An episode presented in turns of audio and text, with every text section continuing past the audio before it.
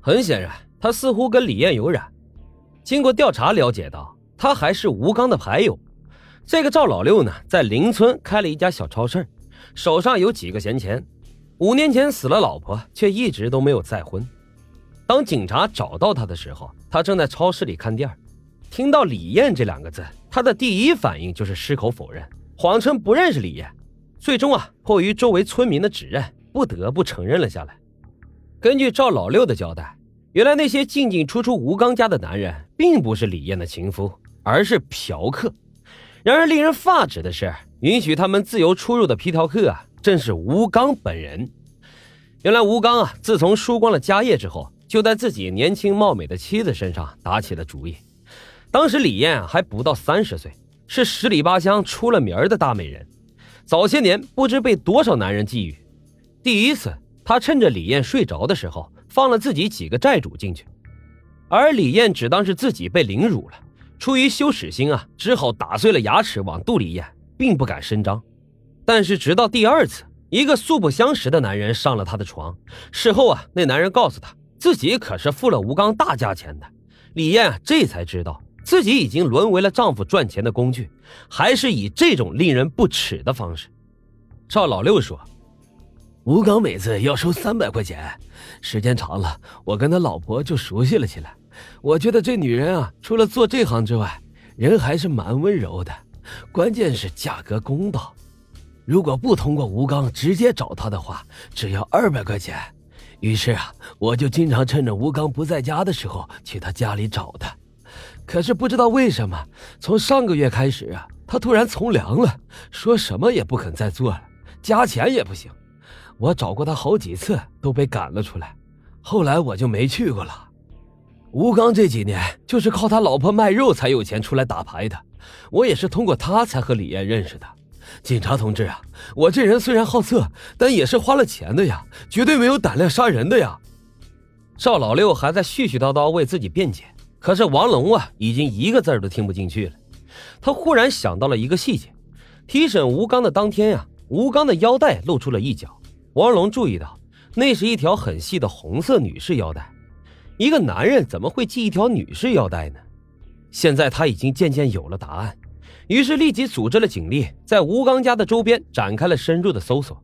三天后，在距离吴刚家几公里的一座垃圾场里面，警察发现了一条牛皮腰带，腰带上残留的血液和皮屑组织与李艳的 DNA 样本完全符合，而那条腰带上的指纹证明，那正是吴刚本人用于勒死妻子的腰带。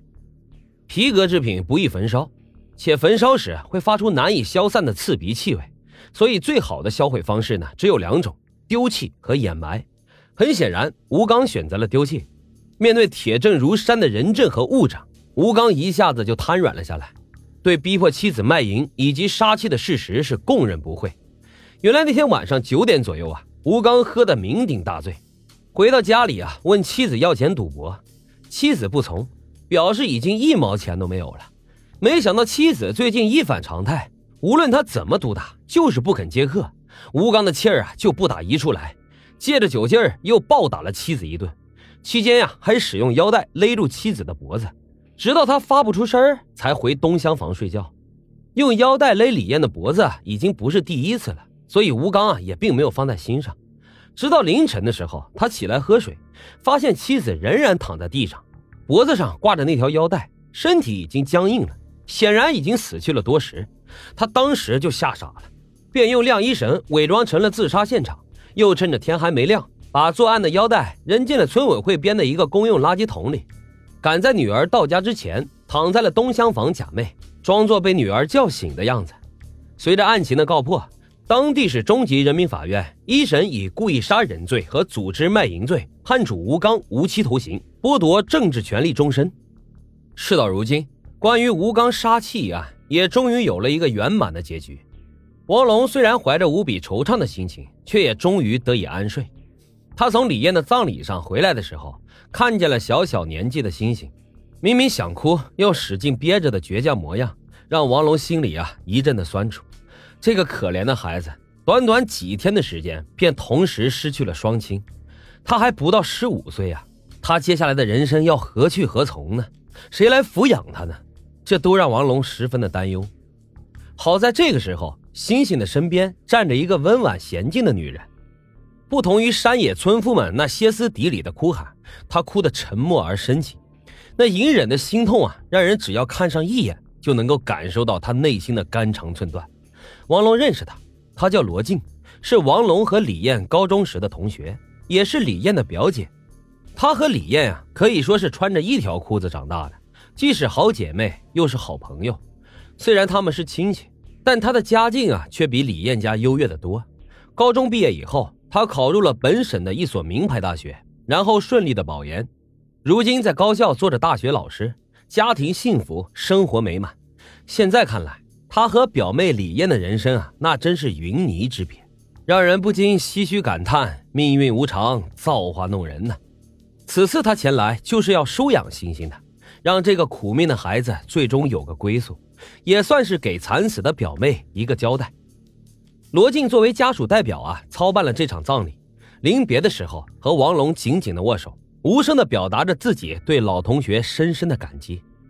但是在两天之后啊，王龙却接到了法医打来的一通电话，有一个新发现，虽然已经结案了，我还是想告诉你，别怪我多事儿啊。我知道你也很重视这个案子，别卖关子了，有什么新发现，快说来听听。验尸的时候，我发现。李艳的皮肤上有轻微的淋巴肿大和皮疹，我以为是死者体质的问题，也没过多在意。但是验血的时候，我多心做了一个化验，结果显示她是 HIV 病毒携带者。简单来说，他患有艾滋病。什么？艾滋病？而且看情形，他应该也刚知道自己得了这个病。我问了一下县医院的大学同学，查到上个月他有过就诊记录。